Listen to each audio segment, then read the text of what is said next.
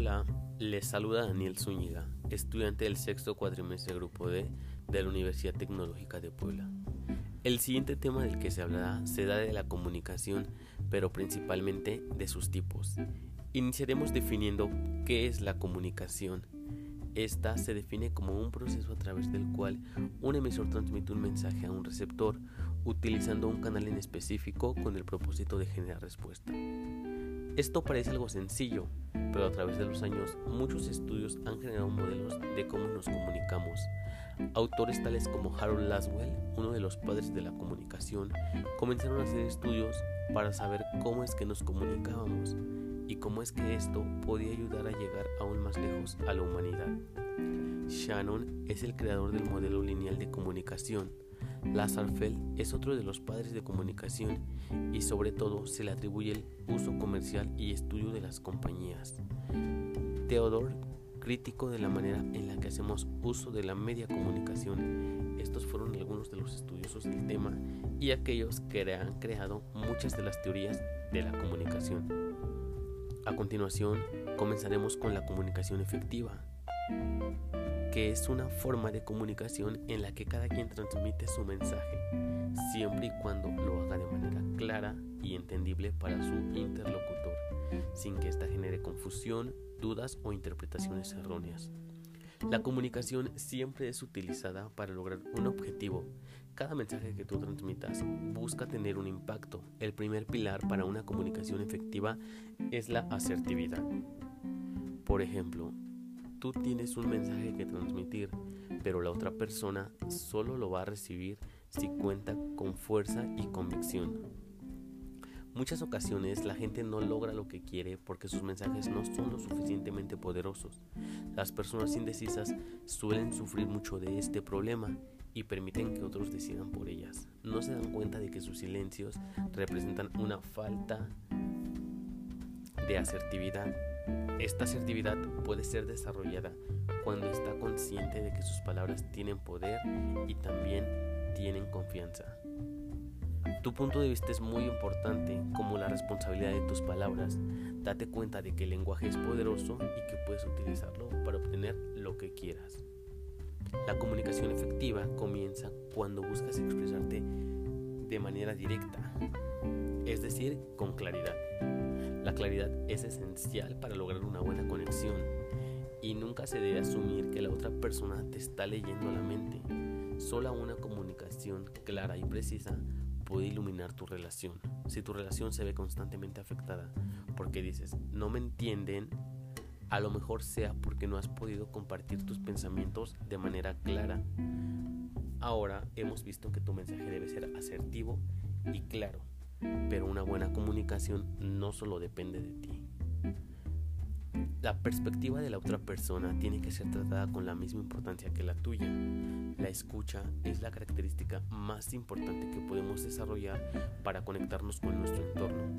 Es el punto de conexión en donde yo y el otro convergen. Hoy en día hemos olvidado lo que es escuchar y nuestra mente está constantemente bombardeada de estímulos. El siguiente pilar para lograr una comunicación efectiva es la empatía. ¿Por qué?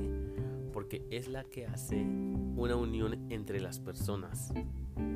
Esto permite crear un puente entre tu mente y la mente de los demás. Tu mensaje y su mensaje convergen en un punto medio, pero tenemos que buscar entender lo que la otra persona está sintiendo y experimentando.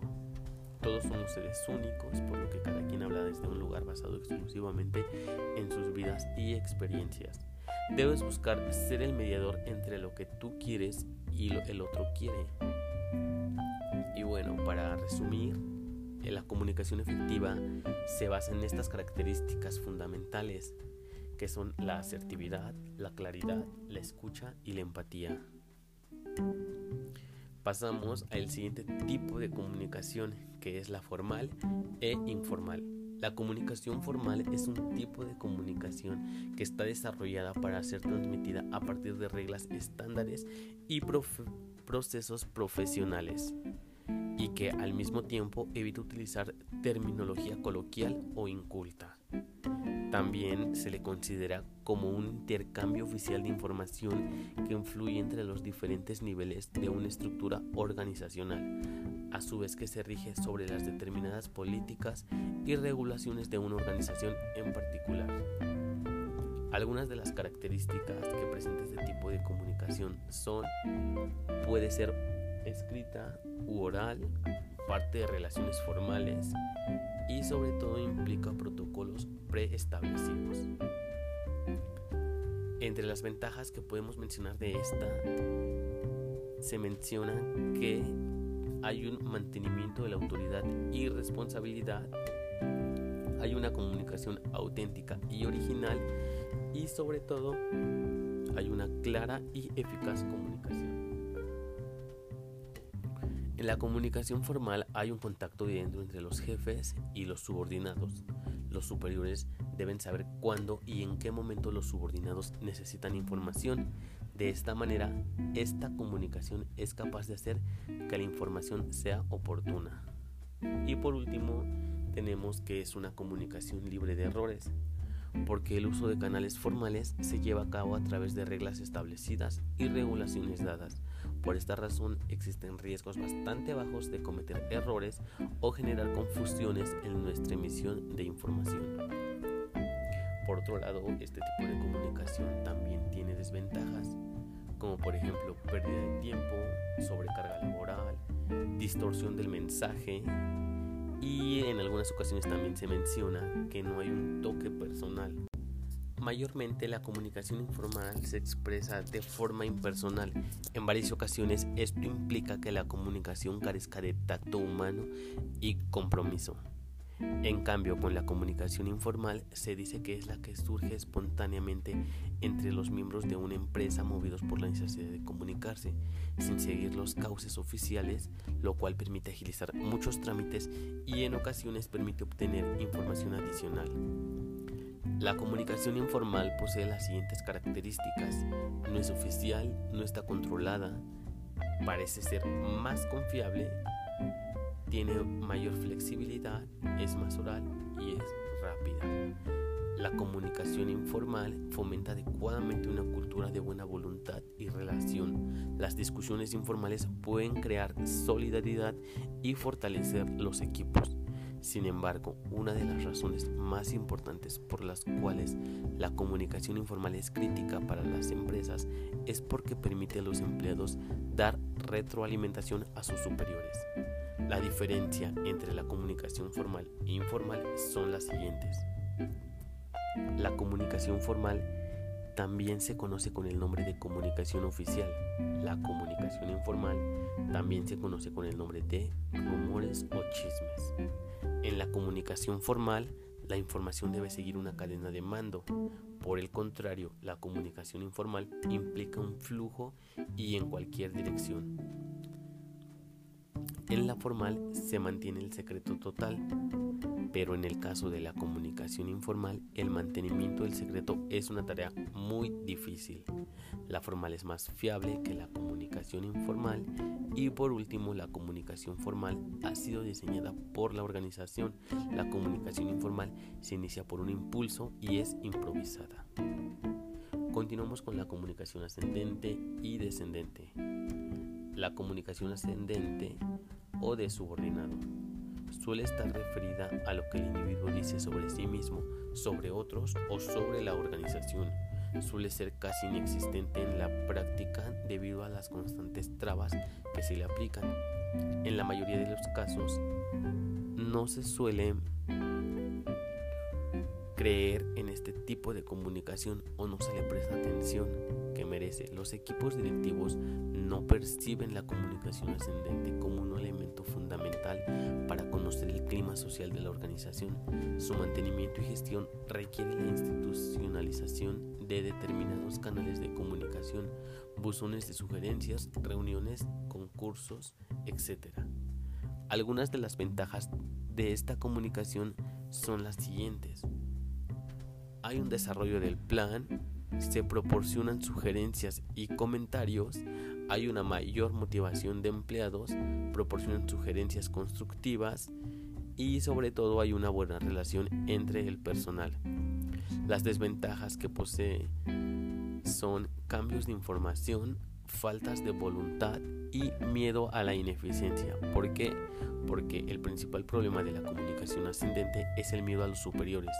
Generalmente los superiores hacen preguntas sobre los empleados y su eficiencia.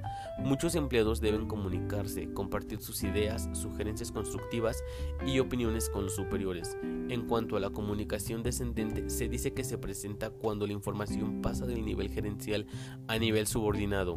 Esta es la forma más común de organización formal, las personas que ocupan un puesto más alto en la organización hasta las personas de los niveles más bajos. Las características que ésta tiene son la comunicación descendente es útil para que los gerentes informen a los empleados, misión, visión, metas, objetivos, políticas y procedimientos de la organización. Puede tomar la forma de comunicación oral, la comunicación descendente puede aumentar el uso de programas específicos en el lugar de trabajo y sobre todo con una buena comunicación descendente se corresponde al jefe discernir completamente las fortalezas y debilidades. Llegamos al, último tipo de comunicación que es la comunicación lateral. Es una forma bidireccional de transmitir información entre los miembros de una empresa que tienen un mismo nivel jerárquico puede darse entre las personas de un grupo o de diferentes departamentos. Por ejemplo, dos personas de atención al cliente que se comunican para trabajar utilizan este tipo de comunicación. Cumple los objetivos fundamentales de la comunicación dentro de una organización. Se puede llevar a cabo por canales oficiales y otro de su, de su uso es que es menos convencional. El buen flujo de la información tiene ventajas y dentro de las empresas ya que promueve la motivación de los empleados y es clave en el proceso de productividad. Características de la comunicación lateral. Em, hoy en día las empresas predominan la comunicación lateral para fomentar el trabajo en equipo y el compañerismo. De esta forma la comunicación actúa como un componente social para mejorar el clima organizacional. Las empresas han cambiado y las jerarquías quedan cada vez más de lado para dar paso al trabajo comunicativo y al engrane de todo el personal por igual. En esta premisa puede citarse como ejemplo a la empresa Apple, quien fue su presidente ejecutivo Steve Jobs, quien explicó en una entrevista que el éxito de la marca se debía a que son una compañía increíblemente colaborativa. Tenemos un increíble trabajo en equipo la comunicación lateral permite esto y además hace que los trabajadores se sientan en la libertad de expresar sus opiniones.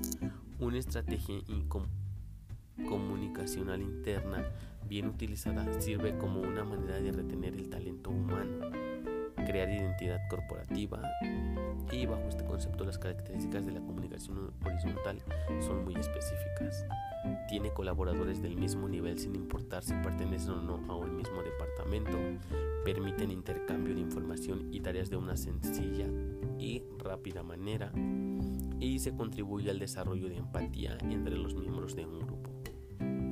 Ventajas.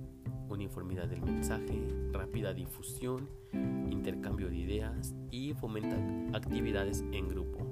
Desventajas en este tipo de comunicación, una desventaja muy notoriamente eh, es que hay demasiada información, hay una falta de entendimiento, ausencia de motivación y sobre todo desconocimiento de la autoridad.